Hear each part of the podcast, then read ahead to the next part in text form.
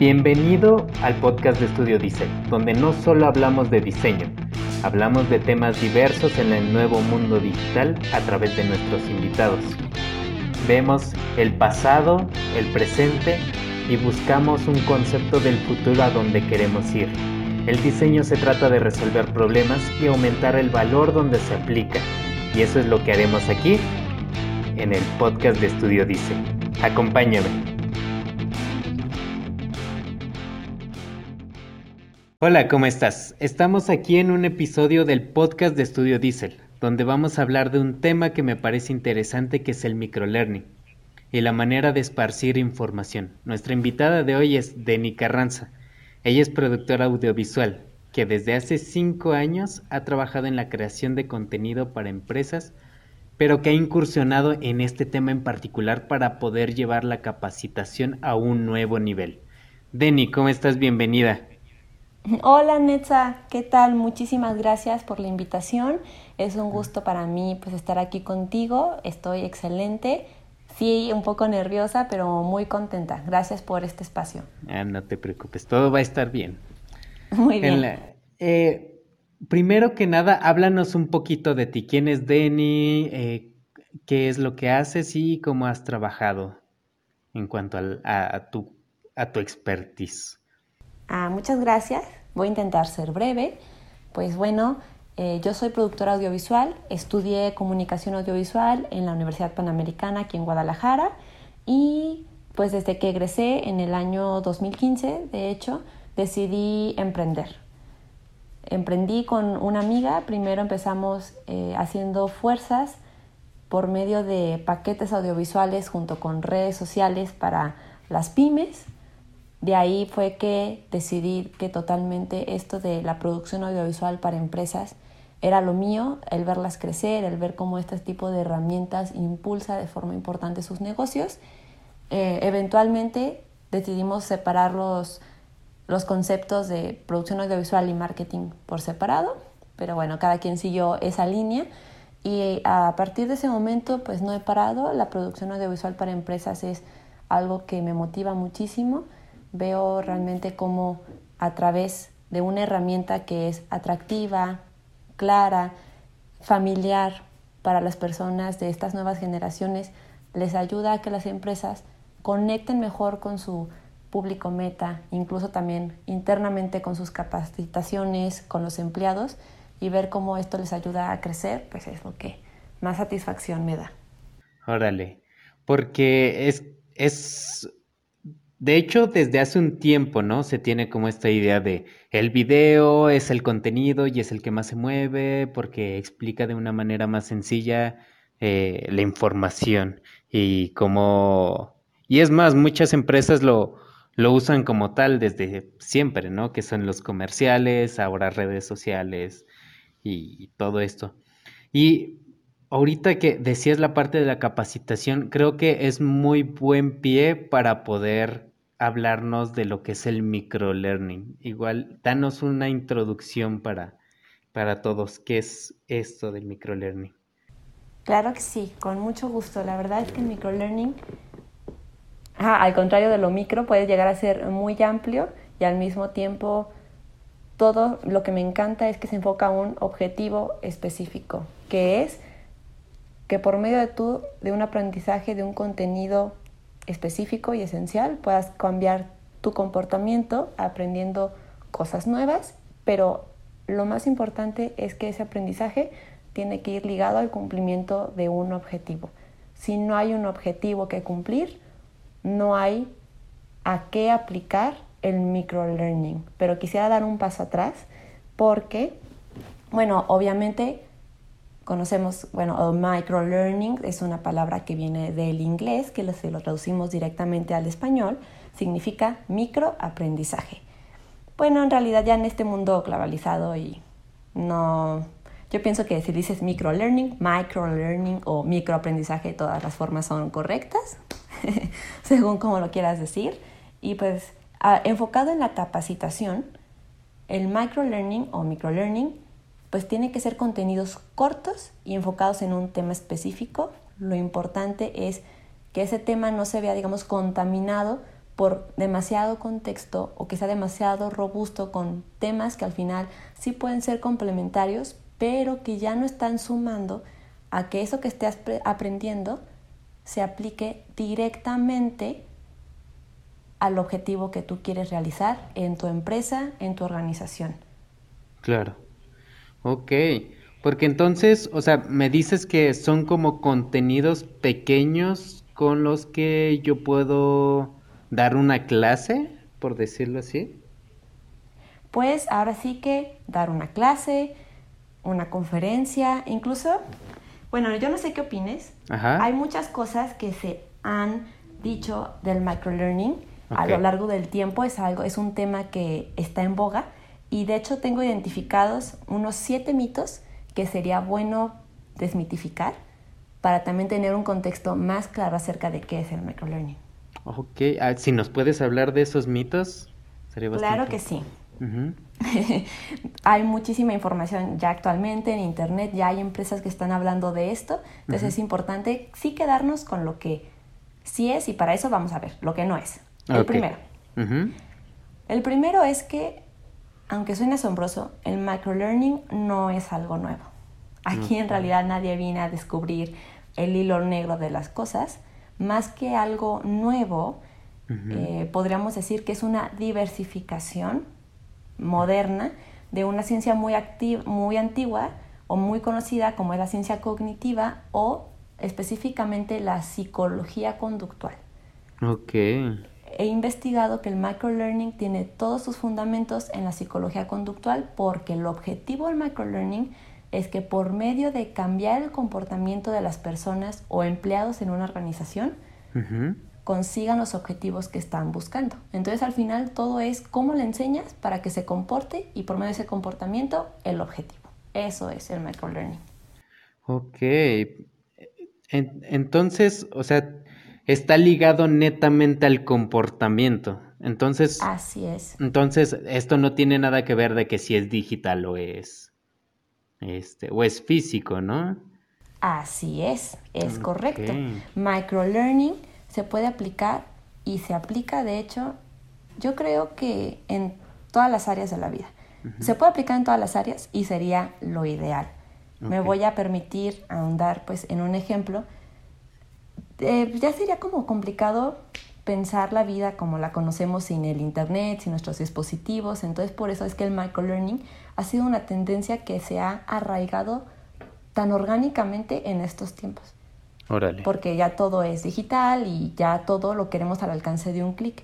Un ejemplo que me encanta del microlearning es que si yo tengo una duda, ay no, ya no sé, en estos días tuve una duda sobre qué es la firma electrónica del SAT, yo que no soy contadora y eh, batallo en ese tema, ¿no? Por poner un ejemplo. Ahorita sí sé qué es la firma electrónica, pero si no supiera, me meto a Google qué es la firma electrónica SAT y me van a salir, sí, un montón de páginas que yo puedo entrar del portal del SAT o de blogs, etcétera. Pero me van a salir también unas mini preguntas de Google en las que tú le despliegas y te lo resuelve y te lo describe en tres renglones. Claro. Es la firma con la cual tú digitalmente firmas tus facturas. No sé, esa obviamente no es lo que dice, pero así es simple, así de sencillo. Eso es microlearning. Ok. porque entonces Ahorita entiendo el por qué está tan en boga, ya que con esto de la aceleración de que todo lo queremos rápido y todo lo queremos así de ya, es, se ajusta, ¿no? Porque es como de, oye, estoy buscando esta información, dámela en tres minutos o menos, muchísimo menos a veces, entonces, este, por eso han funcionado mucho como los tips y todo esto que luego sacan en las historias de Instagram o en TikTok, ¿no? Exactamente. Ese es el formato que ahora actualmente ya queremos consumir y ya no me imagino lo que las generaciones que vienen detrás de nosotros van a lograr. En realidad, en toda esta investigación, ahorita voy a volver a los demás mitos del microlearning, nada ah, más para concluir este tema. Eh, en la investigación que he hecho, ciertamente dice que... Ay, se me fue la idea por decirlo de los mitos del microlearning. Pero sí, básicamente es que se necesita que sea pues en formatos súper consumibles en corto tiempo. La gente ya no quiere meterse a leer todo un artículo para resolver una duda, entonces quien te resuelve eso rápido, fácil, concreto, eso es lo que la gente está buscando. Órale. Pues Voy entonces a pasamos al- continuar con Ajá. los mitos por si acaso luego ya se me olvida, este, más bien, recuerdo esto que se me olvidó hace un momentito, pues lo retomamos. Va que va, me late. Muy bien, el mito número dos que encontré es que no lo define solamente la duración. O sea, obviamente su nombre lo dice, debe ser micro, debe ser corto. Sin embargo, no es lo que lo define, porque no es lo más importante del micro learning. Entre micro y learning, lo más importante es el learning, no el micro. Entonces, lo más importante es que el foco se quede en el objetivo que queremos resolver. El chiste es quitar la pelusa y es rescatar lo prioritario, aprender, para que entonces tú puedas alcanzar el objetivo buscado. Tal vez yo te dije un, un contenido de un minuto y ya dijimos, ah, pues duró un minuto y ya fue microlearning, pero si en, en ese minuto no resolviste la duda que necesitas aprender para alcanzar el objetivo, no fue microlearning. Ok. El foco debe estar totalmente en resolver el objetivo para que tú lo aprendas y eso modifique ese comportamiento que alcance tu objetivo. Sí, ya no es como eso de... Como la idea de los libros, ¿no? De que a los autores les piden poner mucha historia o contexto para que, pues para que sea un libro grueso, ¿no? No, pero en realidad el, lo importante es eh, a veces hasta menos del 50% del grosor del libro. Así es, así es. Rescata mucho como el del menos es más. Sí, Entonces, Sí, no lo define su duración, sino la capacidad de explicar el contenido sin pelusas, sin rollos, en poco tiempo. Eso es. órale. Pues pasemos entonces al punto 3. Al punto 3. Ajá. Para la sorpresa de varios y hasta también para mí, microlearning, como bien lo comentamos, no es solamente video. Yo quisiera decir, sí, por supuesto, hay que hacer muchos videos y solo el video rifa con el microlearning. Bueno, eso no es verdad. Porque si bien el video, como lo comentamos, ya es la herramienta más tendenciosa, atractiva, eh, amigable para las generaciones, pues Claro. no es el único formato, hay muchos formatos que pueden usarse, que de hecho lo ideal es que sea una combinación, que sea complementario. Ok. Y en- Podemos iniciar, ay no, adelante. Sí, sí, dime, dime, dime, perdón. Iniciar, obvio, con un video que sea corto, microlearning, tres minutos, y de ahí, como el objetivo es reforzar el conocimiento aprendido, que tengas eh, las cinco preguntas clave de lo que aprendiste, como lo que hablamos de que Google te las despliega, las cinco palabras clave, y eso lo puedas tener este, hasta en un papelito físico, o sea, todos esos contenidos complementarios son parte del microlearning. Pero bueno, claro que el video sí es la forma más atractiva o más en tendencia de estos tiempos. Ok, porque entonces eso puede ser como ebooks, o sea, poniéndonos en la parte digital, ebooks, este, ya pueden ser artículos de blog o hasta en las preguntas frecuentes, ¿no? De alguna, de alguna web. Exactamente, exactamente. Entonces, incluso el mismo video puede llegar a ser contraproducente, que lo ideal es que no, pero si yo tengo que responder una duda y yo me acuerdo que esa duda la, eh, la aprendí en el video fulano de tal, pero solamente necesito incluso ahora otra microsección de ese video. No quiero volver a ver el video de tres minutos o recordar dónde dijo esto. O sea, mejor eso lo extraigo y lo pongo en otros puntos clave. O sea, todo esto se puede seguir haciendo tan micro como se necesita. Pero bueno, ahora nuestra capacidad de retención o, o lo que más nos atrae sí es algo audiovisual, algo dinámico. Ok, ok. Bueno, a ver, a ver, escuchemos el punto 4. El punto 4 es que el microlearning solo funciona para temas sencillos y esto es algo que no es verdad, porque el microlearning puede ser usado para aprender cualquier tema, el que se te ocurre. Solamente es importante encontrar la forma en que vas a explicar el contenido y la estrategia correcta. Yo puedo aprender física nuclear, que es de algo que no sé nada, si el experto en física nuclear encuentra la forma correcta, con la estrategia correcta de hacérmelo entender. Ok, a, ver, háblanos un poquito más como de esa parte de cómo sería una estrategia correcta. Una estrategia correcta, bueno, siempre optando hacia también lo digital o lo visual. Tal vez la física nuclear, pues sí es una cosa llena de fórmulas y, y de datos muy duros que yo no entiendo, ¿no? Pero si tú me lo pones con dibujitos y me pones ahí un átomo y me pones por allá una cosa, eh, o sea, de plano no sé nada de física nuclear, pero que si el espacio, que si un misil, que si un procedimiento con dibujitos, por ejemplo, paso uno, paso dos, paso tres, yo ya pude entender eh, un tema este, muy complejo en, en unos dibujitos muy simples, que también cabe aclarar. El microlearning habla del aprendizaje continuo y sí de varios módulos de microlearning porque difícilmente puedes aprender todo de un golpe, ¿no? No voy a aprender lo que un físico aprendió durante toda su carrera universitaria en tres dibujos. Sería grosero afirmar eso. Sin embargo, si temas, es que volvemos a lo mismo, es resolver un tema específico.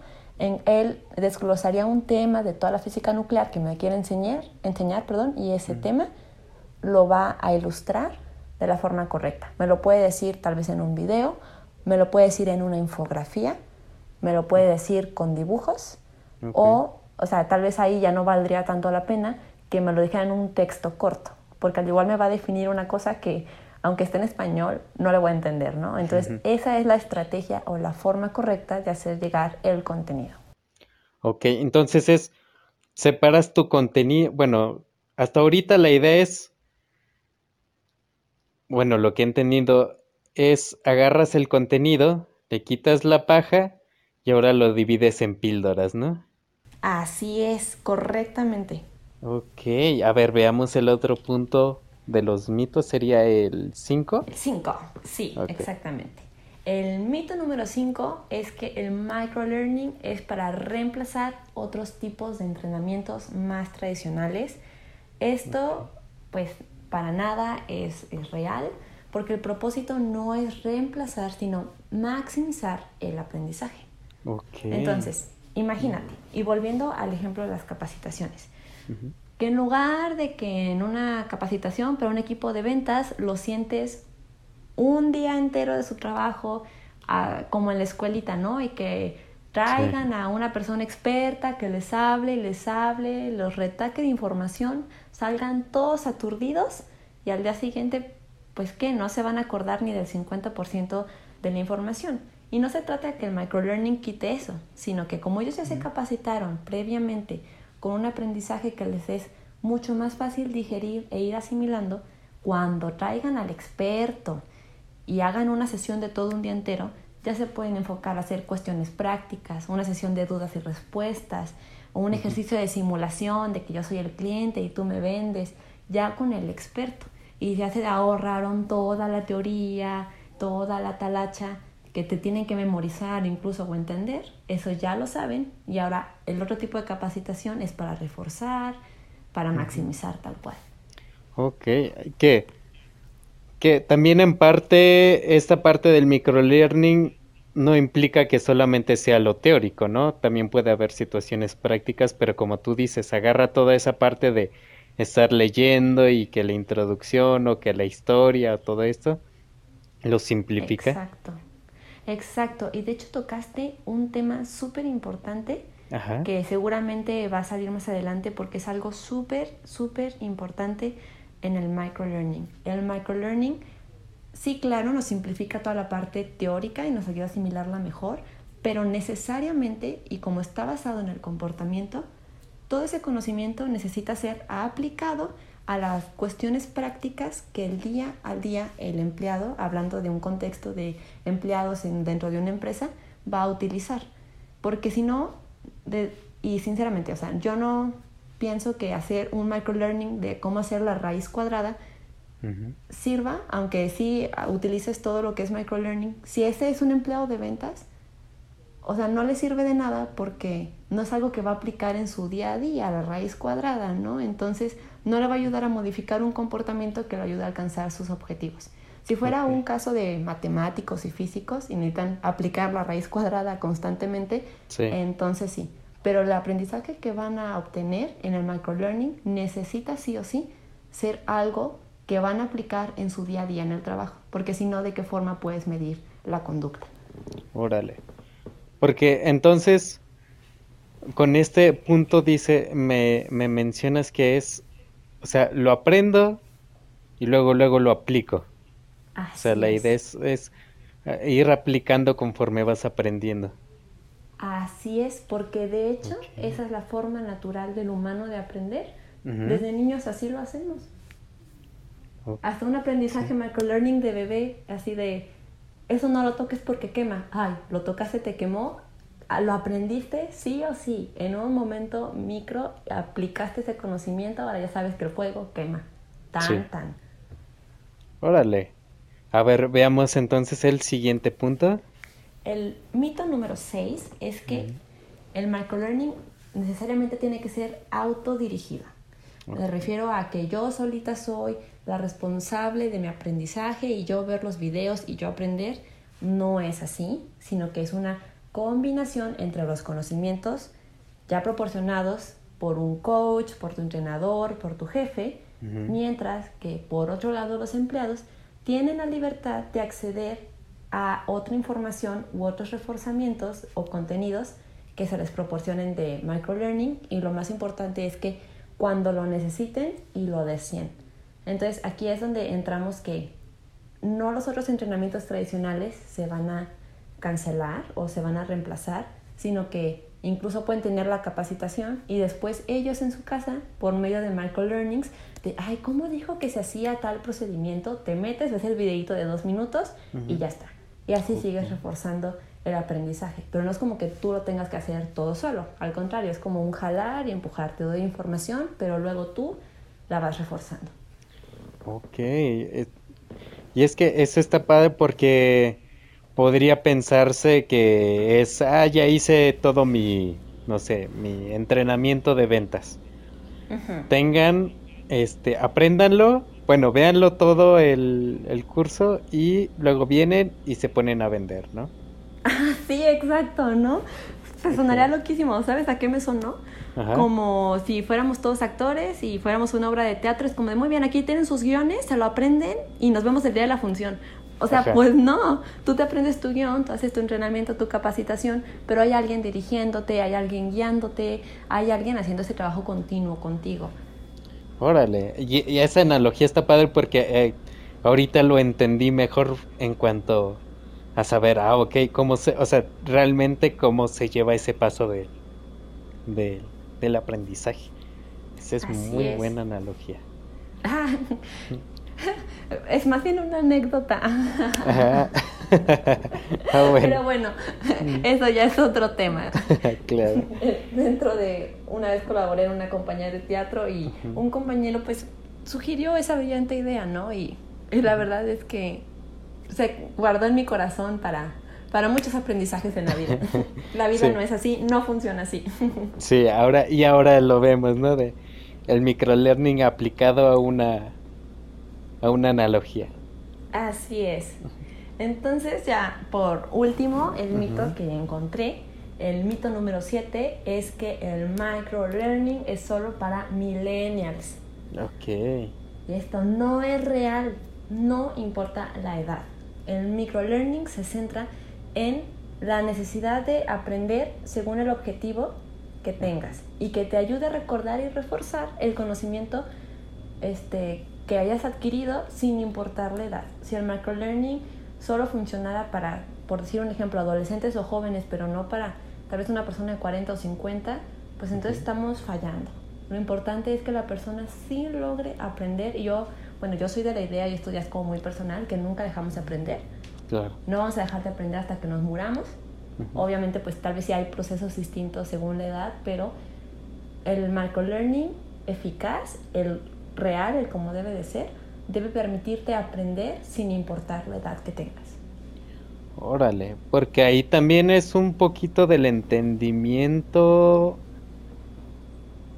de la interpretación de las personas, ¿no? Porque no solamente, o sea, la interpretación conlleva la memoria, el, la atención, el cómo, o sea, qué tan de calidad tienen los sentidos. Ah, sí, ajá. Entonces, eso, o sea, saber también, como dijiste, en el objetivo también para quién está dirigido, eso creo que también es, es importante. Súper importante. De hecho, dentro de la investigación que hice, hubo una frase que me encantó, que parafraseándolo un poco, recuerdo decía algo así, que el mismo consejo, la regla de oro para los marqueteros o estas personas expertas en marketing, ¿no? que trabajan en las empresas, lo primero y su clave y su regla de oro que deben saber es a qué público vas dirigido.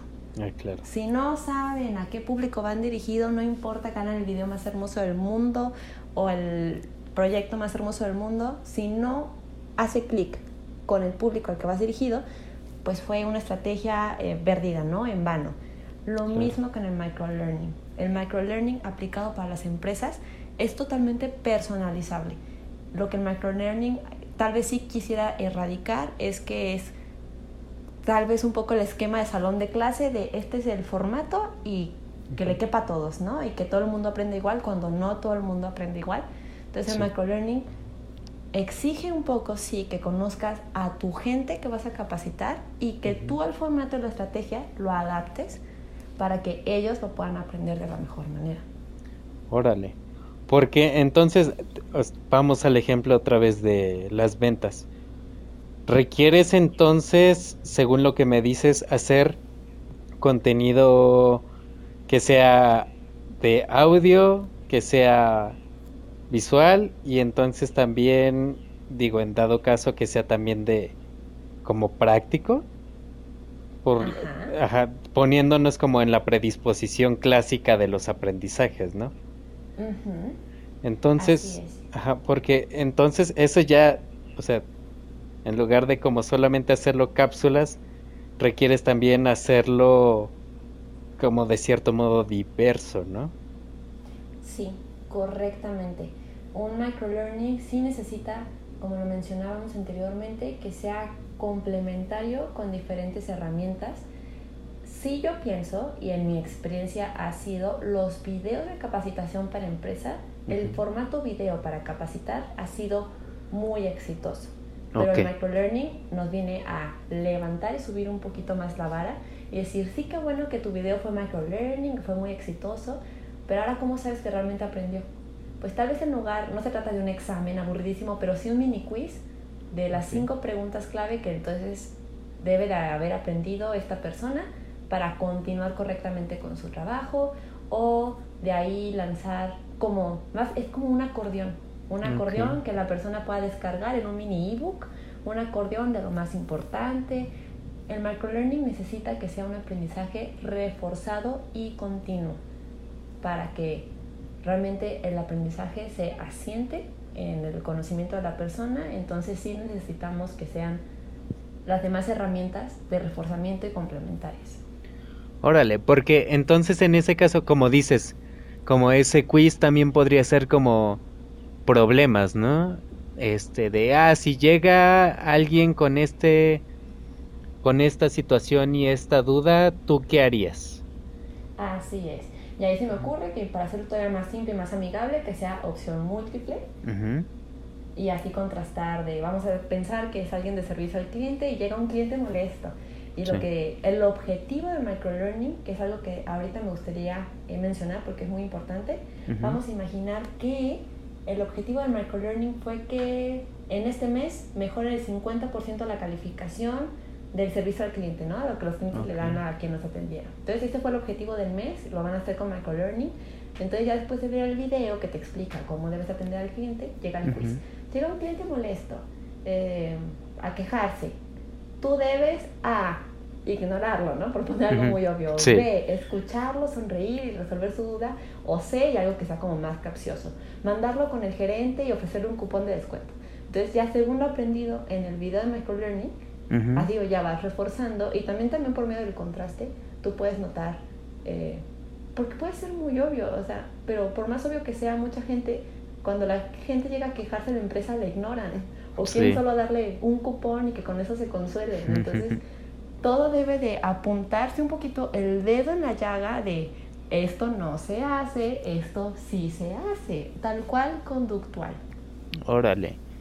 Porque está, o sea, es parte de la educación, es parte de mostrar un tema, hacerlo chiquito, pero también ahorita tengo una duda, ahorita que, que lo estoy diciendo.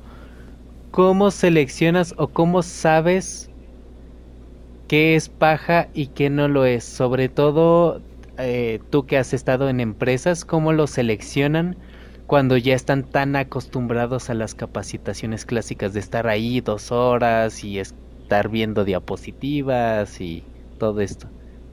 Excelente pregunta. Mira, yo pienso que la forma más sencilla de clasificar qué es paja y qué no, también tomar en cuenta que en su momento tal vez toda esa información sí es necesaria, pero ahora es la forma en que la vas a presentar y la vas a acomodar. Okay. También encontré seis fundamentos del microlearning que forzosa y necesariamente cualquier intento de aplicación y ejercicio microlearning debe de tener.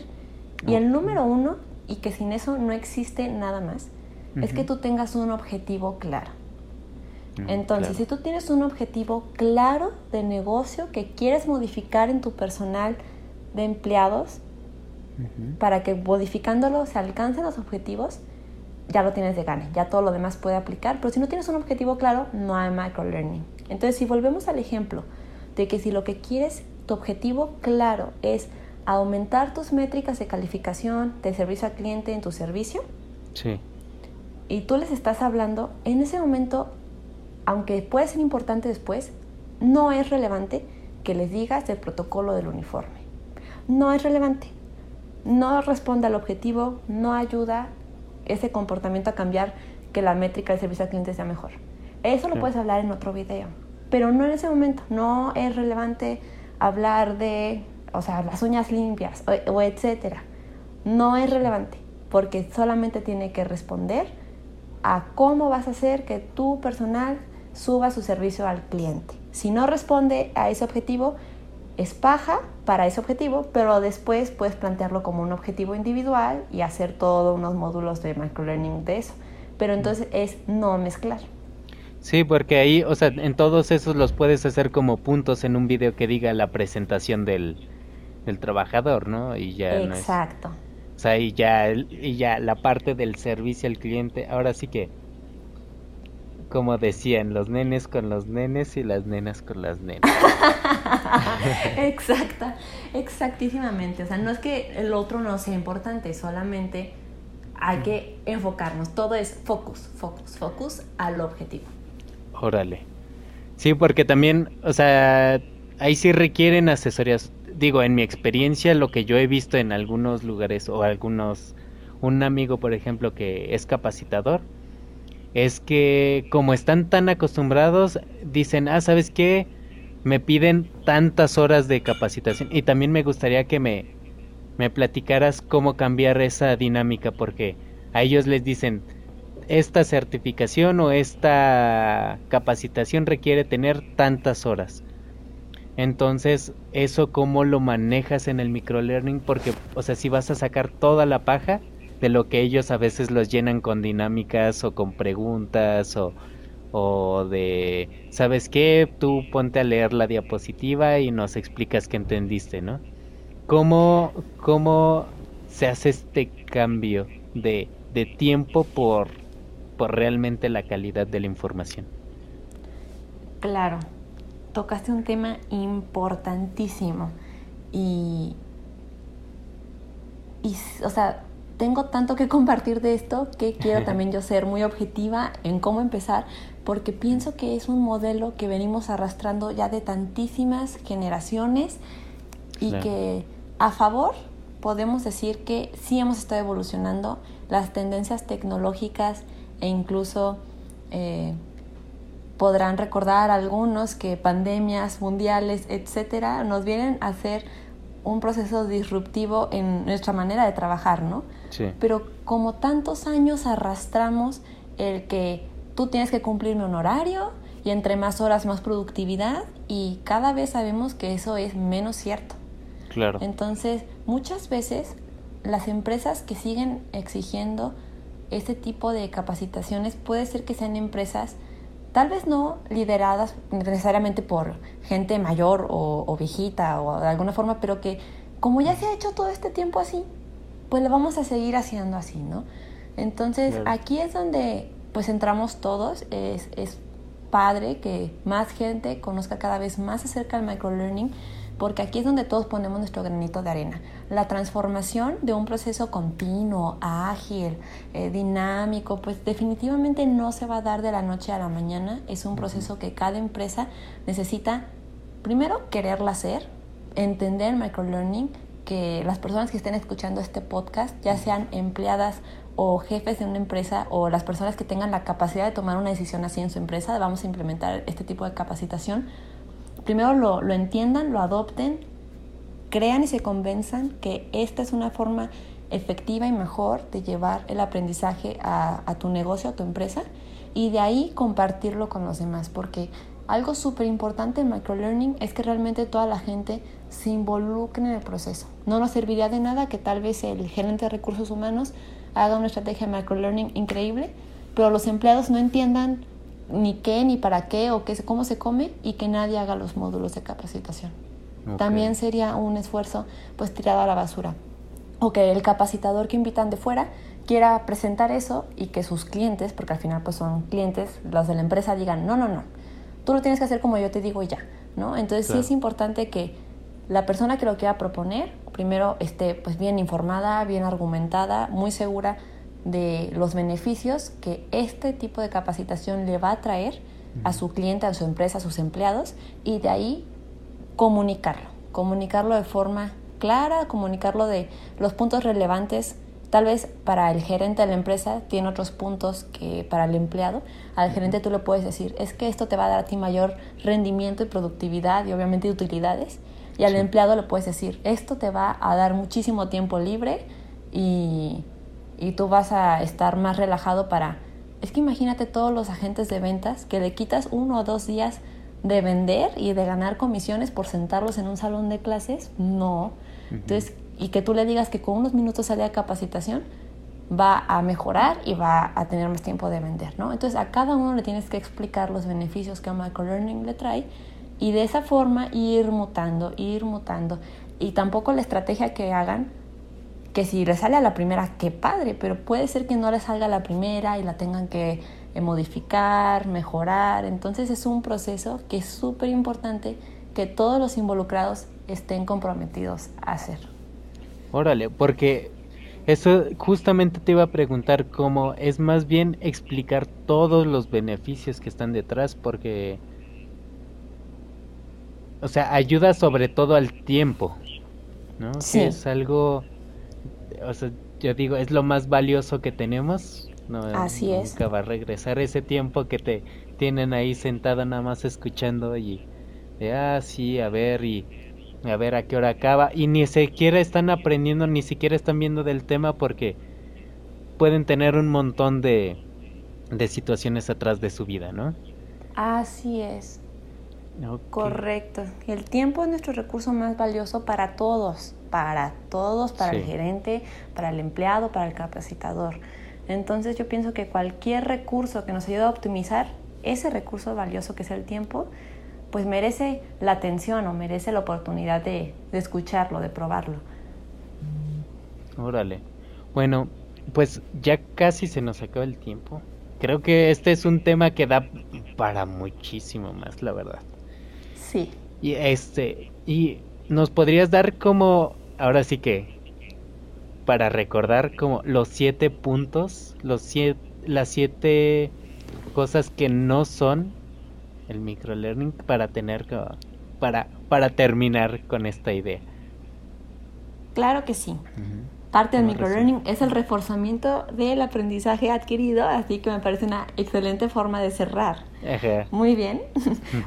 Mito número uno, el microlearning es una ciencia nueva que alguien se sacó de la manga. No, sino que tiene su base desde mucho atrás y se eh, basa mucho en la psicología conductual. ¿no? Ese es el número uno, no es algo nuevo. Claro. El número dos, el microlearning lo define su duración, no del todo, porque sí necesita ser corto, pero lo que define el microlearning es la capacidad de que tú enseñes algo específico en poco tiempo. Ok. El punto número tres es que el microlearning solamente es video, aunque quisiera, pero no, no es solo video.